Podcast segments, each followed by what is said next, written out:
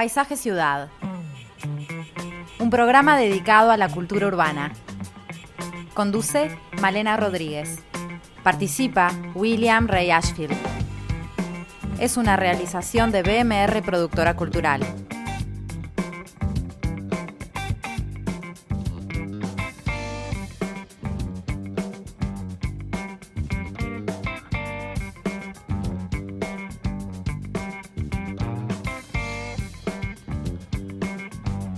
Buenas tardes a todos, bienvenidos a Paisaje Ciudad.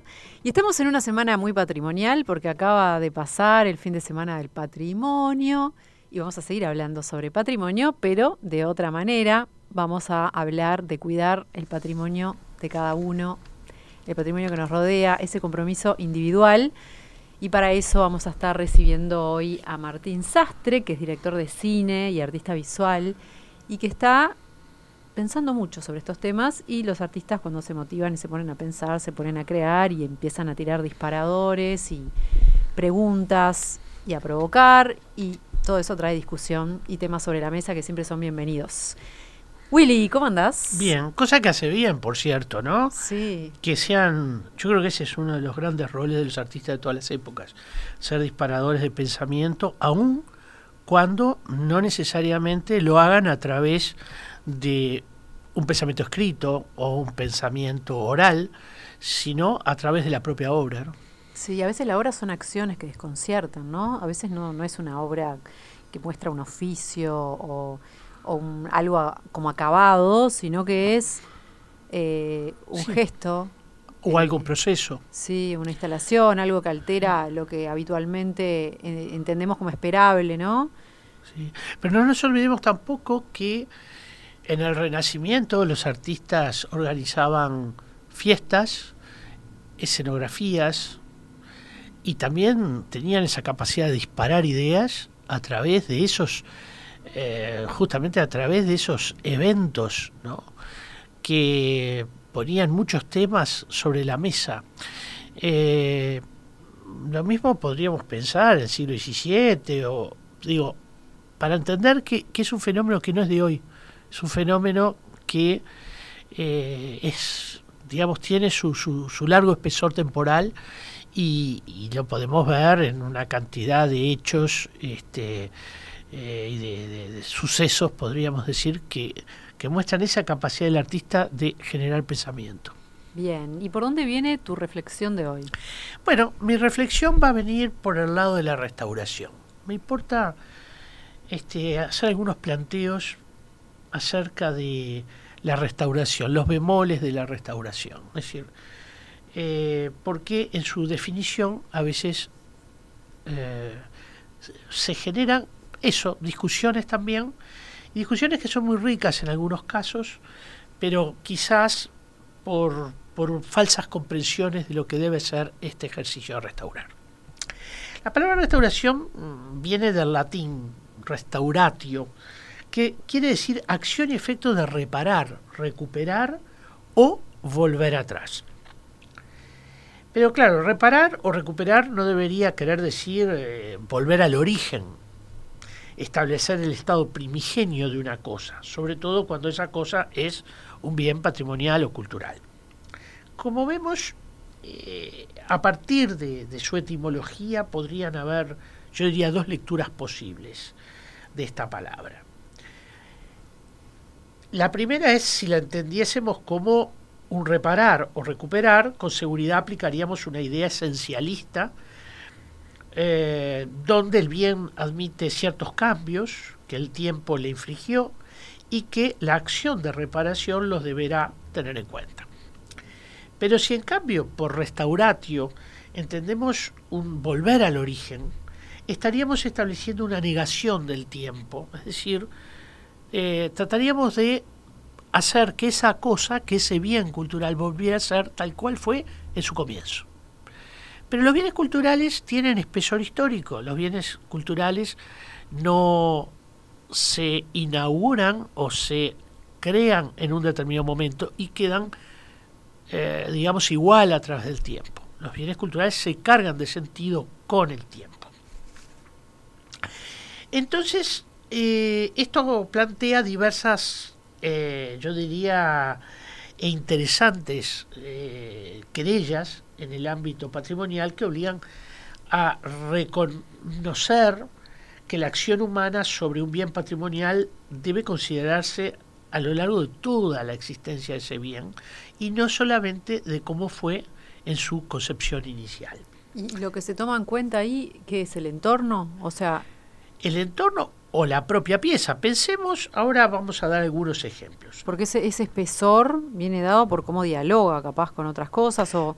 O cómo es interpretado, ¿eh? Está el famoso, ya lo hemos citado, el famoso cuento de Borges, Pierre Menard y el, Quijote, eh, donde eh, Pierre Menard es un señor que quiere volver a escribir el Quijote, lo escribe con los mismos puntos y comas que Cervantes había escrito aquel texto, pero sin embargo produce un texto distinto al de Cervantes. ¿Por qué? Porque lo que explica en ese cuento Borges es que la obra de que realiza Pierre Menard tiene apenas unos poquitos meses. En cambio, la obra de Cervantes tenía casi cuatro siglos. Y en esos cuatro siglos mediaron interpretaciones, críticas, eh, miradas, representaciones incluso, que mostraron al Quijote de manera muy distinta. Entonces, eso hace, eso hace al espesor cultural de la obra. Y los bienes patrimoniales son bienes culturales. Entonces, eh, si por ejemplo tomamos un palacio del Renacimiento, como podría ser el Palacio Pitti en Florencia, este ha tenido distintas intervenciones en el tiempo de distintos arquitectos, todas de enorme valor para su arquitectura. Si restaurar significaría volver al origen, deberíamos desechar por ejemplo, la magnífica fachada que décadas más tarde de haber sido realizado proyectó Amananti, ¿eh? en una, fachada interesantísima ya del siglo XVI frente a los jardines del Bóboli. ¿Por qué? Porque no estaba en el origen. Y si restaurar es volver exclusivamente al origen, eso va a implicar quitarle cambios que el tiempo le aportó, y no solo le aportó, que lo enriqueció al objeto. Esto me parece que es importante de tener en cuenta al momento de pensar en restauración y de pensar en, eh, a ver, qué hay que poner en valor de los bienes del patrimonio. Lo mismo podríamos plantearnos acerca del valor de la pátina en una pintura o en un bronce antiguo. Creo que ya hemos hecho referencia a esto. Eh, frente a esta situación y ante una instancia de restauración, nos haríamos algunas preguntas. Por ejemplo, ¿debe permanecer esa pátina en un bronce antiguo o debe ser retirada? Porque en origen no estaba. O lo mismo en una pintura. ¿No da cuenta esa pátina del transcurso del tiempo, aunque cambie la textura superficial o los colores de base de una pintura?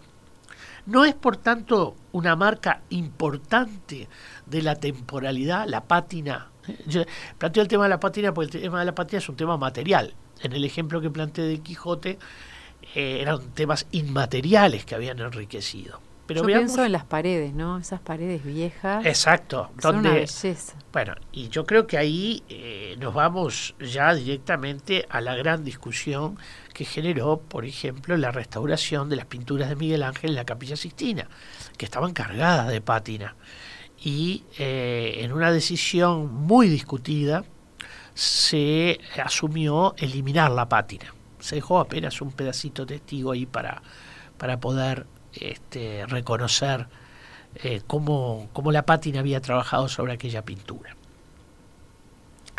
Entonces, eh, a partir de esas preguntas es que podríamos también hacernos otras preguntas concretas, como esta de la Capilla Sistina o si, por ejemplo, los uruguayos nos podemos imaginar la restauración de la figura ecuestre de Artigas en la Plaza de Independencia sin ese verde que desprende el bronce como proceso natural de oxidación. Nos imaginaríamos ese caballo sin ese verde que no tuvo en el comienzo, pero que ha quedado impreso en la memoria de varias generaciones.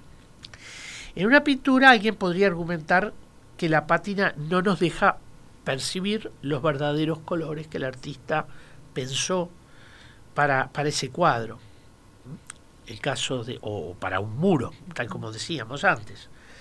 Pero cuando trasladamos este problema al campo de la arquitectura, las respuestas son más complejas todavía, porque quizás en una pintura el color es un elemento fundamental, y desde ahí se podría defender el retiro de la pátina. Pero cuando tenemos que restaurar una obra de arquitectura, ¿qué es lo que vamos a restaurar? ¿Su espacialidad? ¿Su ornamentación? ¿Su tecnología y materialidad original? ¿O quizá todo ello junto? Esas son preguntas que también me parece que corresponden.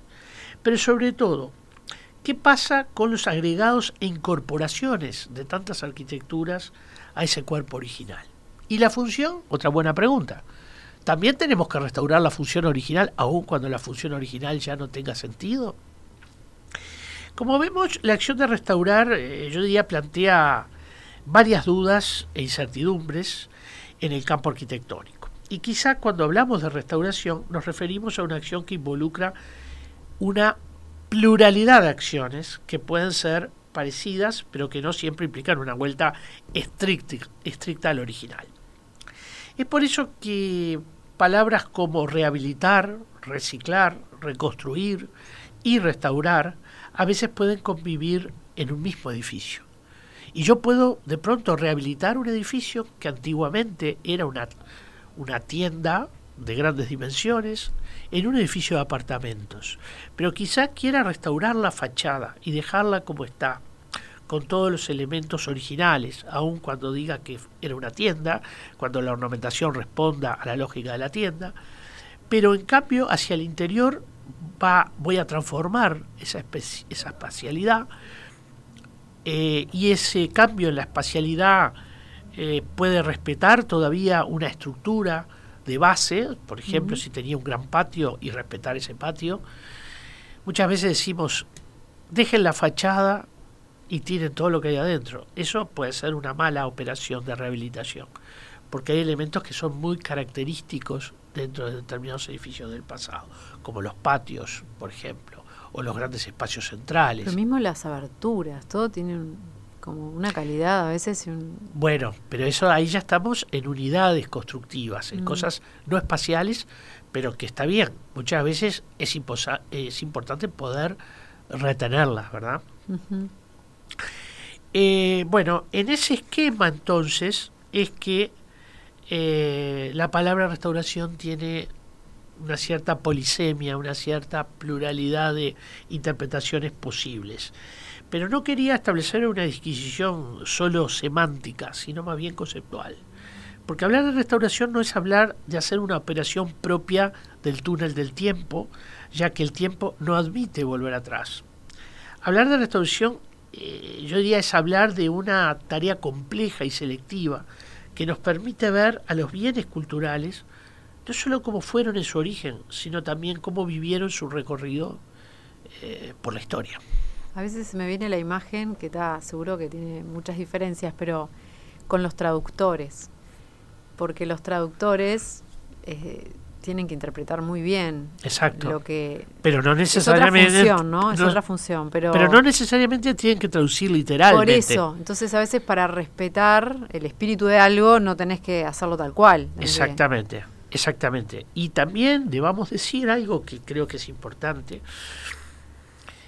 que en la traducción como en la restauración hay verdaderos actos creativos. O sea, algunas traducciones se transforman muchas veces en un aporte a esa lectura. Un aporte que a veces en, en el idioma original no es posible transmitirlo tan bien y en otro idioma sí. Eh, una restauración también puede permitir lograr ver lo que se dejó de ver. Eh, por eso me parece que son operaciones culturalmente complejas, no son literalmente eh, eh, traducibles a través de una operativa muy directa, sino que... Claro, no lo puedes estandarizar. Toda restauración es un acto de interpretación. Claro, buenísimo. Bueno, ya está, estamos viendo ahí que están al lado del operador nuestro invitado ya llegó y vamos a recibirlo, pero después del corte. Se pueden comunicar con nosotros como siempre al 091 525252 o mandarnos un mensaje a eh, ahí o a Instagram también. Nos pueden seguir y mandar mensajes en Instagram, paisaje.ciudad.radio.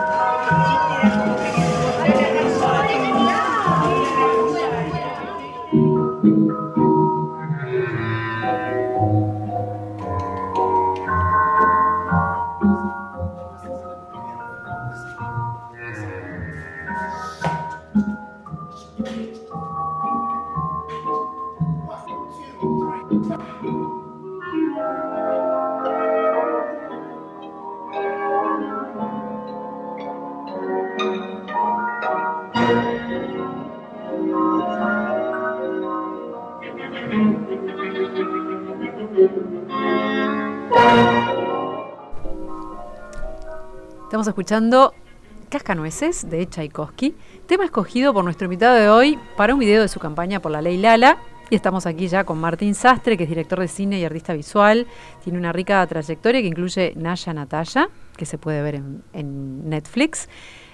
Tiene también Mista Cuarembó, también ha participado en muestras de arte individuales y grupales en varios países del mundo, ha recibido premios también y recientemente se ha destacado por una iniciativa muy particular, una campaña en pro del patrimonio, que tiene que ver con una ley que quiere que se, se vote para incluir la restauración de la. No, es una ley para promover la vivienda de interés social. Y ya estamos aquí con eh, Martín, ¿cómo estás? Hola, ¿qué tal? ¿Cómo estás? Me parece que dije mal esto último, porque es la ley Lala que busca incluir la restauración. Cuando te metes a hablar de leyes, viste que se vino lengua. Siempre es complicado. Total. No, la ley Lala en realidad surge de algo muy espontáneo. Llegué a la casa de mi abuela, eh, que mi abuela siempre la mantuvo como muy mm, prolija, muy cuidadosa con todos los elementos originales de la casa. Y vi que los mosaicos de la entrada estaban rotos. Esos mosaicos cuando yo me fui a vivir a Madrid, que yo tenía 23 años, me fui a estudiar a, una beca donde yo trabajaba en la Casa de América, que es en el Palacio de Linares. Magnífico. Sí, es increíble y, y mucha gente dice que incluso es más lujoso que el Palacio Real, ¿no? Pero es una residencia realmente importante en el centro de Madrid. Es de 100 años después que el Palacio Real. Sí, bastante más antigua, es bastante más nueva, digo. Pero bueno, cuestión que cuando llegué a la tercera planta, que era donde eran las oficinas, vi los mismos mosaicos que había en la casa de, mi abuela y eso me llamó la atención. Eh, cuando yo era chico, cuando yo tendría 10 años más o menos, eh, fue un momento que se empezó a construir mucho en el centro, que es donde es la casa del ala de mi abuela, y le dijeron que para que llegase más agua a la casa por las construcciones que había, había que hacer un sistema de, bombeo de agua para que llegara, pues una casa muy grande, para que llegara arriba del todo. Entonces este, le dijeron que había que romper todos los mosaicos de la entrada y hacer una cámara subterránea con una bomba de agua y un, y este y mi abuela dijo que no porque no quería romper los mosaicos porque no le aseguraban ponerlos de vuelta. A mí me acuerdo en ese momento con agua fría, digamos. Me parece, claro, me parecía extraño que no lo hiciese. Yo decía, bueno, pero pones unos medio parecidos y ya está.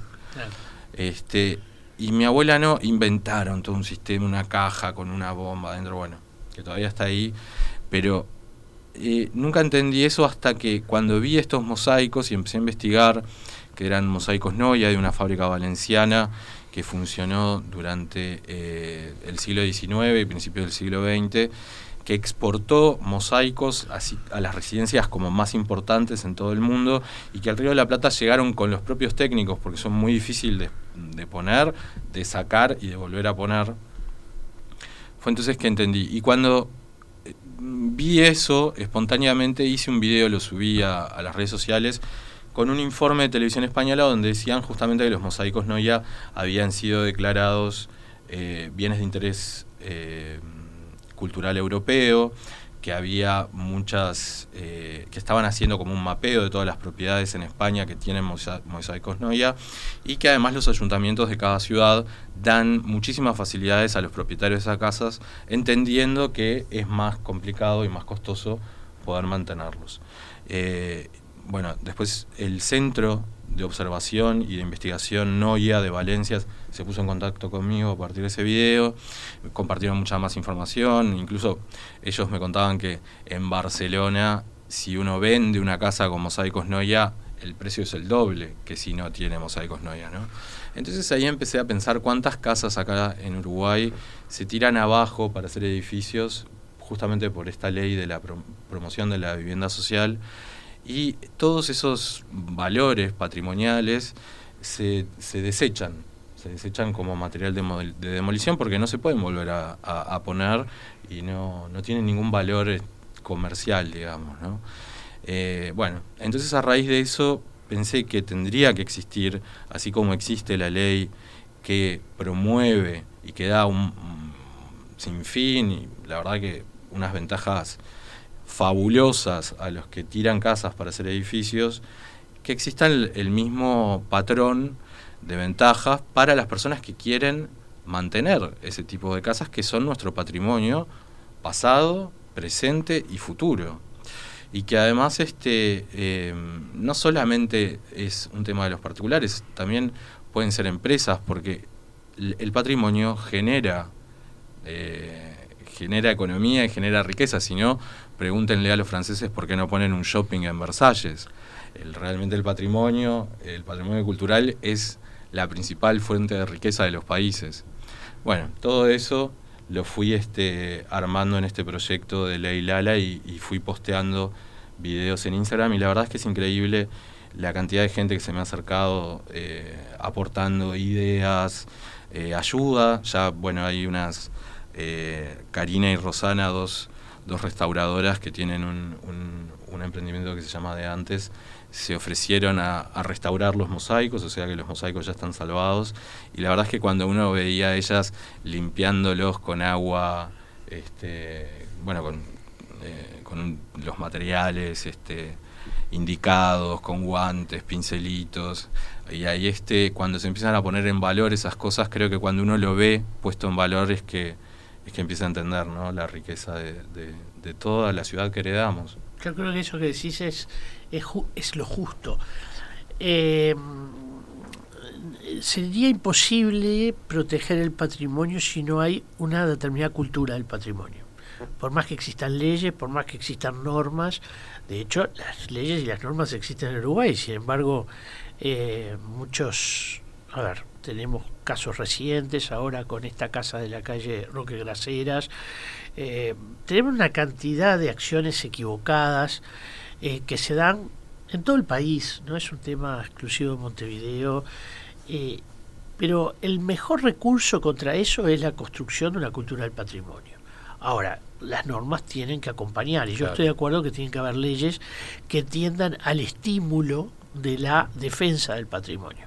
O sea, estamos muy acostumbrados a leyes sancionatorias que dicen lo que se prohíbe, pero estamos poco acostumbrados, como en ese caso de la, de la, de la ley de mecenazgo, a generar beneficios a partir de renuncias fiscales del Estado que eh, el Estado renuncie porque entiende que son importantes. ¿Hay en la ley de mecenazgo está contemplado el patrimonio? No, no está, no, no lo está y yo justamente lo que creo que la próxima ley de patrimonio tendrá que contar con una línea de, recursos a partir de un fideicomiso, es mi opinión sobre este tema, eh, que involucre una renuncia fiscal del Estado y que ese dinero en realidad lo huequen las empresas privadas que van a tener un beneficio, obviamente por invertir en el patrimonio.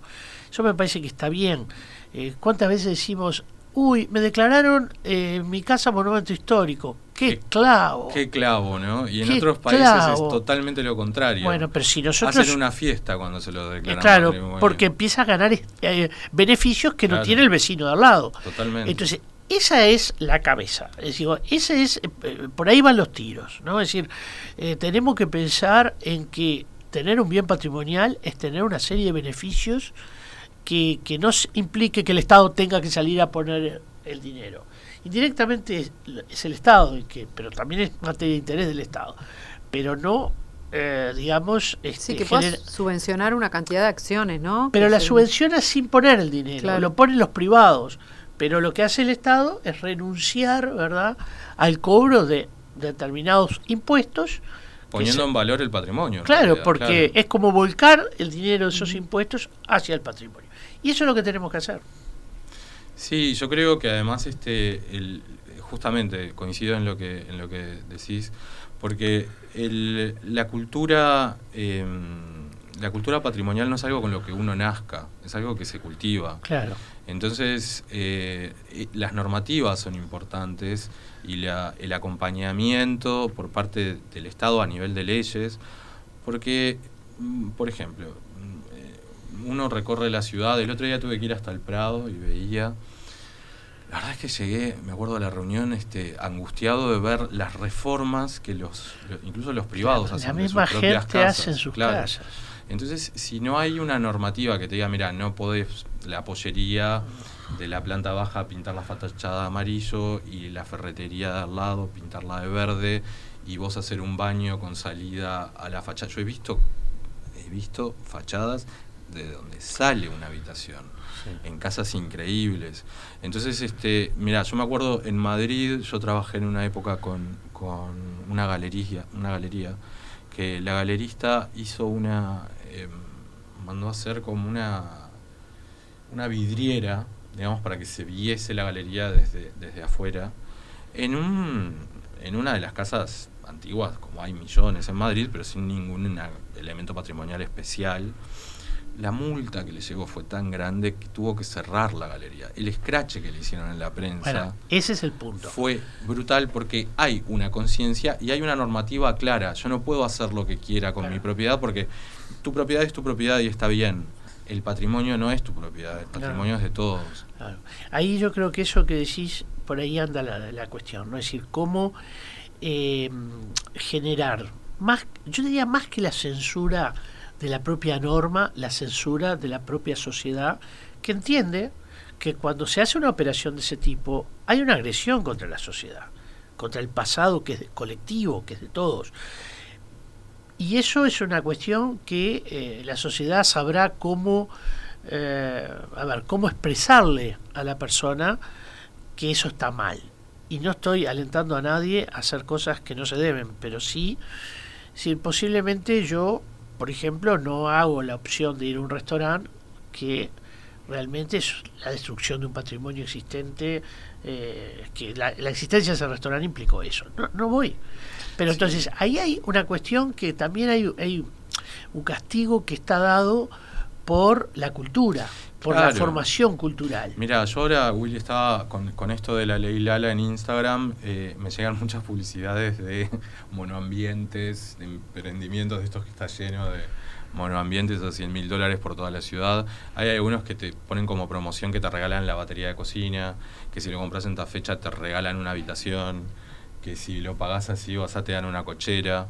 Y yo pensaba, ¿cómo no hay ninguno que diga, este es un emprendimiento patrimonialmente sustentable, que respetó a la construcción original y que hizo un edificio poniendo las áreas comunes, de repente las mismas que ofrecen de cowork, eh, tiendas, qué sé yo, en la casa donde estaba originalmente y donde vos sabés que estás viviendo en un edificio que tiene un valor patrimonial. Te quiero decir, hay estándares nuevos para investigar, para poder respetar el patrimonio y ponerlo en valor y no que sea un clavo, este, em, que sea una carga. Una carga. Eh, yo creo que eso además tiene que partir de nuevo desde una normativa clara para todo el mundo. Este, y tiene que ser una normativa aparte eh, a rajatabla, como fue la ley para dejar de fumar en Uruguay. las generaciones nuevas no fuman. Claro. Sí, que se, termina este, creando un cambio cultural.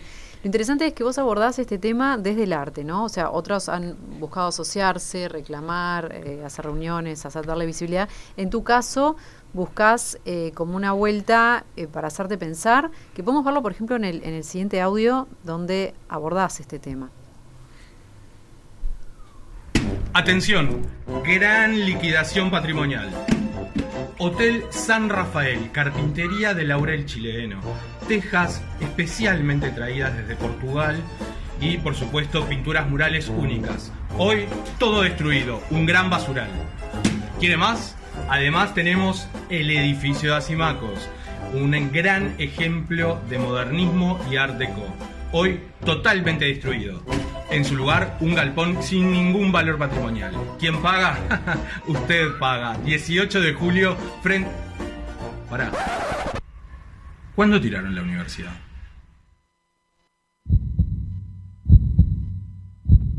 Ah, diciendo enfrente a la universidad. Chile terminaba diciendo sí, frente a la universidad. Claro.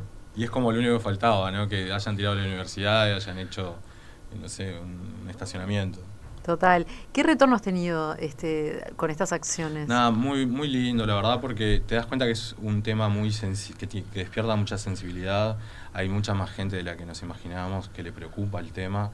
Y yo creo que ya es hora, además, que el, gobierno y los partidos políticos en general pongan el tema del patrimonio en la agenda, porque eh, es, es un tema sensible. Es notorio cómo esta ley de promoción de la vivienda social, que finalmente no es social, porque cobran lo mismo como cualquier otra vivienda, este, eh, está cambiando a pasos acelerados la, la, fisionomía de, las ciudades del país, porque Punta del Este es otro lugar que está muy complicado.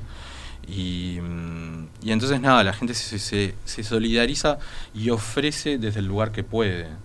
Eh, entonces la verdad que eh, despertó como una empatía y una entropía hacia, hacia que exista realmente una ley que, nos pueda proteger a todos. Yo evidentemente, viniendo del campo del audiovisual y del arte, me expreso a través del audiovisual y entonces este el audiovisual es uno de los es como saber y escribir ahora entonces por suerte es el lenguaje que manejo y, bueno lo pude comunicar de esa forma y, y, la gente no solo de Uruguay ya te digo por ejemplo de España de, de Argentina de otros países, de Brasil también, vi que están eh, se sumaron al hashtag Leilala. Eh, es, creo que es una conciencia, eh, un reclamo popular y sobre todo en los países de América Latina. Yo creo de todas maneras que este tema del patrimonio es un tema que ha empezado a ingresar en la agenda política. Y ha empezado a ingresar en la agenda política porque la gente lo hizo ingresar. Eh, asistimos hace pocos años atrás a la demolición de un edificio en Avenida Italia. Yo me acuerdo siempre el impacto que tuvo esa... esa y era pleno enero. Es verdad. Pleno enero. Después, bueno, todos los que han pasado ahora, eh, bueno, el San Rafael, etcétera. Yo creo que en alguna medida el, el, el, sector político del país ha empezado a meterlo en agenda porque se da cuenta de que hay un público que está militando fuerte la opinión cerca pública, del patrimonio. Sí, incluso yo leí que el marzo del año pasado el, la Secretaría de Antilavado de la, del Estado, de la Nación, em, observó a las inversiones inmobiliarias como una forma de lavado muy difícil de detectar justamente por todos estos beneficios que tienen. Entonces, también hay un tema de ¿Quién está, qué, ¿Quién está construyendo? Porque, a ver, Montevideo no es Hong Kong, no es Ciudad de México, no hay problema habitacional acá, sobran casas. ¿Por qué se están haciendo estos edificios uno atrás del otro? La calle Canelones está totalmente, la destruyeron. ¿Cuántos edificios más aguanta la calle Canelones? Entonces, digo, hay, hay un montón de, de, puntos observables a esto que me parece que hay que ponerle eh, un, ya un fin, porque es urgente. Por eso a mí personalmente, aparte yo pienso, y, lo hago público acá, si hay un inversor o inversora o una eh, asociación que quiera encontrar un nuevo formato para poner en valor esas casas, que me llame, que me avise, porque a mí me interesaría encontrar como una forma que no sea el edificio de Cantegril, que lamentablemente le hicieron ese espanto arriba, ¿no? al edificio hecho por Pitamiglio en Positos. Eh, de que realmente encontremos una forma donde nuestro patrimonio podamos ponerlo en valor, pero al mismo tiempo generemos algo nuevo. Sí, exactamente, porque creo que en ese sentido esto también es parte de un cierto axioma que es muy malo, que es que el patrimonio es una suerte de freno al progreso, a las inversiones o, a la dinámica económica del país. No lo es en la medida que eh, perdemos patrimonio, perdemos también economías. Perdemos economía, Esto es importante decirlo. Eh, el otro día hablábamos, no recuerdo si fuera con el ministro de Cultura, decía, ¿te das cuenta si eh, permaneciera todavía la ciudadela de Montevideo aquí arriba de la... Eh, seríamos únicos en el contexto sudamericano. Habría que ir hasta La Habana para, para poder encontrar algo similar. No, y la, la Rambla de Positos, que era como Biarritz. Si se hubiese conservado esa franja nada más. Claro, exactamente. Entonces siempre hay, ahora, por otra parte es real que uno no se, la ciudad siempre es dinámica y no se debe congelar, eh, porque también nuevas arquitecturas eh, enaltecen la ciudad, califican la ciudad, hay arquitecturas contemporáneas que son muy buenas y bueno, yo creo que en ese sentido es un equilibrio complejo de eh, mantener aquellos elementos que nos dan identidad, que nos dan carácter, pero al mismo tiempo eh, respetar que la ciudad necesita cambios. Sí, de hecho, perdón, la, mm, la, el, gran problema aparte creo que es que con esta ley se está fomentando un tipo de construcción puramente especulativa, sin ninguna ningún interés arquitectónico y sin ningún interés patrimonial. Eso es lo que creo que debería estar prohibido también. Tenemos acá algunos mensajes antes de ir al corte. Eh, me encanta escuchar al director nacional de patrimonio citando la cancelación de aquellos que promueven el expolio del patrimonio cultural. Nuestros valores los defendemos nosotros y si en lo ambiental se está viendo que la gente no compra cosas que no tengan sello cruelty free, ¿por qué no dejar de consumir aquello que para existir destruyó parte de nuestra cultura? Viva la radio. Esto decía Nikki.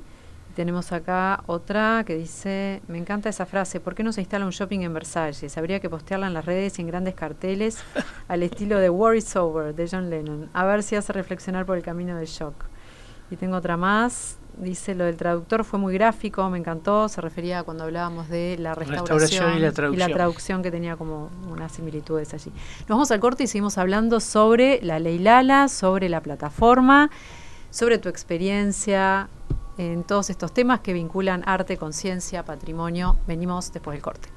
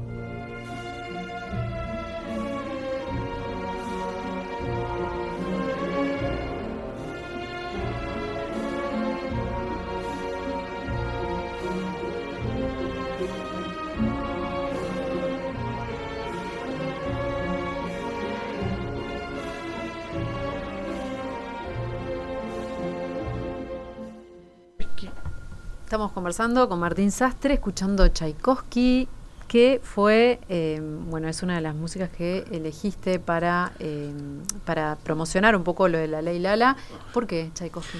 Porque la cultura rusa siempre estuvo presente en mi casa, porque mi abuelo, el marido de Lala, era ruso. Entonces, desde chiquito formó parte de, mi historia, de siempre, eh, no sé, leía cuentos populares rusos o la historia de Rusia, escuchábamos música rusa Y de hecho cuando fui a hacer el documental, el que hablabas, Naya Natalia, que está en Netflix, eh, dos por tres pasábamos por lugares y yo le contaba a Natalia, a Natalia Oreiro, que es de lo que se trata el documental, de su gira por Rusia, este, cosas de los lugares, y me decís, ¿cómo sabes todo eso? y porque siempre lo supe. Para vos fue un sueño ir ahí. Sí, la verdad es que fue muy revelador desde muchos, muchos, muchos aspectos. Como una conexión con el pasado. No, increíble. Increíble a un punto que empecé a dudar si no existe la, memoria genética, ¿no? Pero realmente sí, fue, fue muy fuerte. Para empezar, yo tengo un tipo de cara muy ruso en la mirada. absolutamente. Que, este, que, que hay veces que la gente me dice, ¿por qué me miras así? Digo, ¿cómo? Te estoy mirando, no tengo como... Y este, ¿Te gusta el vodka también? Eh, el vodka no, no, no, no le tengo como especial, este, no, no es que me guste, pero sí me agarré una buena borrachera de vodka en el transiberiano y fue muy divertido, haciendo trencito con las azafatas del transiberiano cantando. Así que esa, esa casillita la tengo, tengo el tic también. Todos esos trayectos en tren de la película son una maravilla. Me imagino que habrás disfrutado. Sí, bueno, imagínate, para mí eran siempre cuentos, mis bisabuelos de luna de miel se habían ido en el transiberiano. Entonces, este, eran todos cuentos familiares y claro, cuando estás ahí es, es realmente muy fuerte. Y empezás a ver eso, te reconoces en la mirada, en las miradas, veía gente igual a mi mamá, a mis tíos, a mis tías, a mi, a mi hermana, este, mi sobrino. Ahí empezás a ver, a ver cosas, ¿no? Es interesante, sí.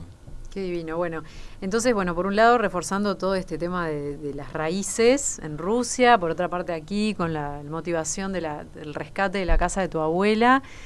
¿Qué, ¿Qué, es lo que.? Contanos un poco bien de la ley Lala, ¿cómo es que está planteado lo que. Mira, yo ahora estoy. Eh, en este momento, ya te digo, lo lancé de una forma muy eh, espontánea, sin, sin pensarlo, como casi todo lo que hago.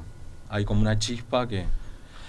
Pero a medida que fui como avanzando, me di cuenta que la gente también quería aportar ideas. Entonces, lo que hice a través de las redes sociales es eso, incentivar a la gente, motivarla que, a que pongan las medidas que les parece que tendría que tener esa ley.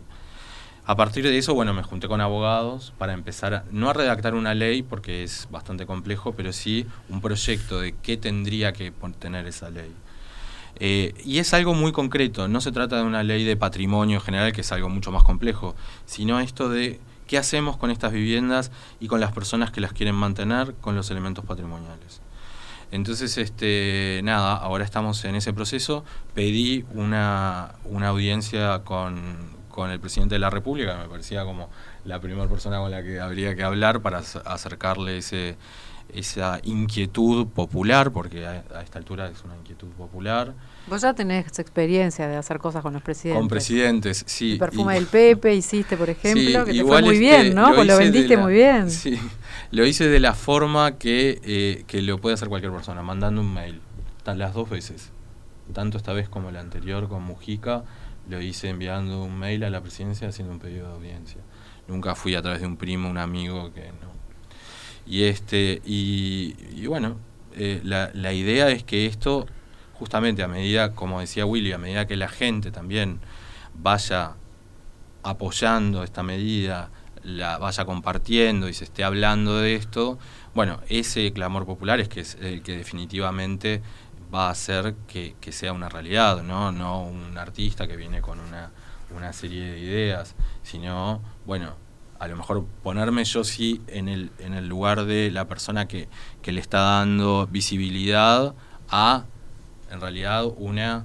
Eh, un reclamo popular. Bueno, en ese sentido sí sirve para que esto, para difundirlo y para que, la, para que empecemos a, interiorizarnos en el tema como una, una medida que se necesita con urgencia. Lo que pasó con el San Rafael, por ejemplo, que sé que es un tema que a vos te toca de cerca, Willy, eh, es algo, eh, no sé cómo clasificarlo, la verdad me quedé mudo, porque eh, visto aparte lo visto, en el estado que está ahora, no se puede creer que un edificio de ese nivel de, eh, eh, de valor histórico, patrimonial, eh, se puede haber ido. Se puede haber ido con todo lo que eso significa, ¿no? Porque nuestro patrimonio no es solamente nuestro pasado, es muy importante entender que nosotros somos depositarios de ese patrimonio para el futuro. Eso está muy bien lo que decís. Por eso yo siempre digo que el patrimonio es intergeneracional, ¿no?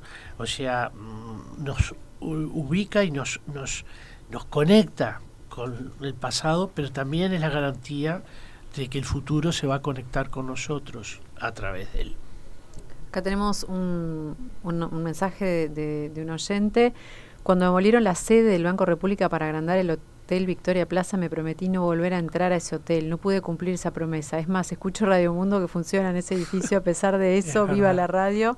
Roberto. Sí, es, un, es verdad. Eh, la generación del hotel implicó la pérdida de aquel magnífico edificio de, digamos, destinado al Montepío, que estaba eh, detrás. Una pérdida realmente importante, eh, sobre todo en un centro histórico, ¿no?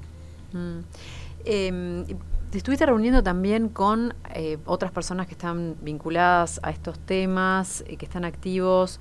Sí, todo el mundo que que está vinculado al tema del colectivo. Demoler Montevideo, por ejemplo. Sí, o personas eh, particulares. Eh, todo el mundo se puso en contacto conmigo enseguida y eso me sirvió muchísimo para, para entender que no estaba solo, que es muy importante, ¿no? Eh, en esa línea también tomás contacto, por ejemplo, con Patrimonio Activo, con SICOP o con, o con Guerra, por ejemplo, Intendente, se, se ven, intercambian. Sí, me junté con Patrimonio Activo. Y con Basta de Demoler, con, sí, con Eric, exacto. Que el otro día hicieron en el Día del Patrimonio una acción muy, linda. Estuve ahí. Sí, a cada dos cuadras que limpiaron el, eh, la fachada, sí, el zócalo del Jockey Club, que es Monumento Histórico Nacional, y que te demuestra justamente lo que estábamos hablando, de la cultura de ¿Cómo puede ser que un edificio que es, es monumento, histórico, nacional esté en el estado que está el Jockey Club? ¿no? O sea, ¿quién, quién realmente, eh, qué normativa obliga a una persona, o en este caso una empresa, que es dueña de un patrimonio de la nación, de todos y todas, a que no lo deje venirse abajo como se está viniendo el, el Jockey Club? La normativa lo hace responsable a él y esto es importante que se sepa, cuando un bien que es monumento histórico nacional está en mal estado, el responsable es el dueño. Alguien podrá decir, bueno, el dueño tiene o no tiene capacidad de poder enfrentar. Y por ahí sí, yo coincido que el Estado tiene que generar, esperemos que la ley nueva de patrimonio quede bien claro que el Estado tiene que generar estímulos a esto y que tiene que transformar la ecuación, invertir la ecuación, ¿no? Lo que decíamos, tener un monumento histórico es un beneficio y no una carga. Pero también nos da un poco de bronca, podemos decir, cuando vemos que hay bienes que están en manos de actores que tienen capacidad de mantenerlo en buen estado y no lo hacen. Claro, ¿quién lo obliga a, em, a la empresa, que no, no, la vamos a nombrar, pero es una empresa multinacional que es dueña del, del, del Jockey Club, ¿cómo no hay una ley que obligue a esa empresa a tenerlo de forma decorosa? Porque, repito, el, la propiedad es propiedad de, de, los, de cada persona, en este caso de una empresa, pero el patrimonio no, el patrimonio es de todos, y más cuando se trata de un monumento histórico como el Jockey Club. Entonces, este, creo que justamente, volvemos a eso, ¿no? Las, las personas que, que, que quieran encontrar una, una forma de poner en valor a nuestro patrimonio arquitectónico, que me manden un mensaje de Instagram, porque hay formas, hay formas de generar economía, hay formas de generar riqueza a partir del patrimonio, que es lo que hicieron todos los países europeos. A mí este eh, hoy justo me llamó una periodista y me decía que la, había una posición de alguien del Instituto de la Facultad de Arquitectura, no me acuerdo quién era, este, un funcionario como con un cargo bastante alto, la verdad es que no lo recuerdo, que le decía que no estaba de acuerdo en preservar el patrimonio. Yo decía, qué increíble, ¿no? Porque después te vienen a vender rifas para, ir a ciudades que están perfectamente conservadas y después este, no quieren conservar el nuestro. Y a mí la verdad es que me parece, eh, yo lo siento como un atentado a, algo mío. No, no, no, lo veo como algo ajeno. ¿no? muchas veces argumentando desde un lugar que es absolutamente infundado como, bueno, pero los europeos tienen un patrimonio que nosotros no tenemos. Mm. Eh, eso no es así. Eh, los, puede ser que, que, que, como decíamos hoy, no que el espesor histórico sea mayor, pero ahí los mosaicos de la casa de mi abuela eh, ahí tenés el ejemplo este, o hay procesos que son nuestros que los europeos no tienen no es mm. decir eh, el barroco indígena no existe en Europa y es una de las manifestaciones más maravillosas de ese periodo del arte. La modernidad tiene ejemplos en América que no los tiene en Europa. Entonces por ahí hay una cantidad de aspectos que ahora claro si no los mantenemos nunca los vamos a tener. Mm. Bueno, hay muchos mensajes. Willy, te quiero preguntar antes, eh, la verdad que muchos mensajes el día de hoy, o sea que es un tema realmente sensible y ya voy a pasar a leerlos, pero antes te quiero preguntar, Willy, ¿cuán eh, posible es esa, eh, esta ley que, que propone Martín? a ver, yo creo que en realidad la ley que propone Martín está en una línea dentro de una ley mayor que es la posibilidad de garantir recursos para el patrimonio eh, y de poder tener tantos derechos aquellos que tienen un bien patrimonial al acceso a los beneficios fiscales como lo tiene el promotor que hoy hace un edificio que apunta también a ganar y a tener sus beneficios eh, porque desarrolla un bien de determinadas características en determinado lugar. Entonces, en una palabra, creo que es un reclamo de beneficios al patrimonio que tienen otros actores de la vida social. Los que lo destruyen. Y, que muchas veces son quienes los destruyen. Bien, les voy a leer algunos de los mensajes. Eh, mm, escucho hablar de Estado y más Estado, pero nunca más hablaron de las intendencias y sus arquitectos muchas, pero muchas veces trabajando de los dos lados del mostrador, autorizando construcciones que sobrepasan límites con tal de conseguir más metros cuadrados. Eso también es verdad. Yo cuando digo Estado me refiero también a la Intendencia, ¿eh? no, no, no, no hago una diferenciación, digo las, los distintos agentes del Estado. ¿No se cayó el negocio del choque y quién es el propietario hoy? Pregunta María Luisa. En realidad el propietario es un particular y tenía un acuerdo con una con una cadena hotelera eh, y bueno, no sé en qué anda esa relación. Otro mensaje vivo, Maldonado, no hay cultura de patrimonio y si no es colonial no les interesa. Sí, eso es increíble, pero lo colonial tampoco ha interesado demasiado en Maldonado, porque la casa Poufam se perdió y tantos otros ejemplos a lo largo de los últimos 50 años. Este, y Maldonado pudo haber sido una de nuestros reservorios coloniales, como lo es Colonia del Sacramento, y sin embargo no lo es. Incluso San Carlos, que podría ser perfectamente un buen reservorio colonial eh, de alternativa al público de Punta del Este, que tantas veces que hay lluvia no sabe qué hacer. Sin embargo, eh, San Carlos va camino también a un proceso destructivo, a una generación de arquitectura en altura que no tiene absolutamente nada que ver con el sitio. Yo esa destrucción la vi en vivo y en directo porque mi familia es de ahí, pasé todos los veranos de mi vida en, ahí en la costa. Y mm, eh, también cada vez que voy a Maldonado lo, lo, lo, sufro porque ves cómo, bueno, la, la, costa, por ejemplo, de la Playa Mansa la deshicieron dando dando facilidades para construir en alturas que no estaban permitidas, edificios donde no hay nadie, que evidentemente son para especular porque no tienen ni un apartamento vendido. Eh, porque además en Maldonado lo que se está destruyendo es un estilo de vida que es lo que lo hizo el diferencial. Porque si una persona quiere ir a veranear a rascacielos, ya tiene Miami, tiene otras opciones. Entonces, ¿por qué estás destruyendo lo que hizo justamente el diferencial que tuviste para que vengan los turistas? Es realmente, o sea, privilegiar tanto al especulador es una forma rápida y, a la larga es pan de hoy y hambre de mañana. No, no, tiene sentido. realmente no tiene sentido. Otra un mensaje es incluso las casas ahora se muelen con retroexcavadoras porque es más rápido, ni siquiera se retiran primero los componentes valiosos como baldosas, mármoles, carpinterías, rejas, no nos queda ni ese triste consuelo. Hay una noticia de la Intendencia que queremos compartir porque, bueno, tiene eh, un poco que ver. Eh, la Intendencia de Montevideo lanzó una aplicación para que los vecinos puedan reportar y reparar veredas rotas, porque la verdad que están algunas en un estado realmente pecaminoso. Hasta ahora el servicio está disponible para La Teja y la zona del Mercado Modelo, pero hacia fines de octubre se va a extender a Cordón, Palermo, Parque Rodó y Buceo. La app Veredas puede descargarse gratuitamente y el proceso para gestionar la refacción es bastante simple. En la aplicación los usuarios podrán, este, van a disponer de fotografías de sus veredas y los planes de financiación disponibles a los que podrán acceder con un par de clics. A ver, es una app en definitiva para saber quién no está manteniendo su vereda. Me cosa parece que, surrealista. que, que, a ver, que, que es correcto, pero a ver, eh, sería bueno también que existiera una app para cuando se están haciendo construcciones que no, no, que no tienen permiso o cuando se están demoliendo en lugares que tenían cautela y que dejaron de pronto de tenerla.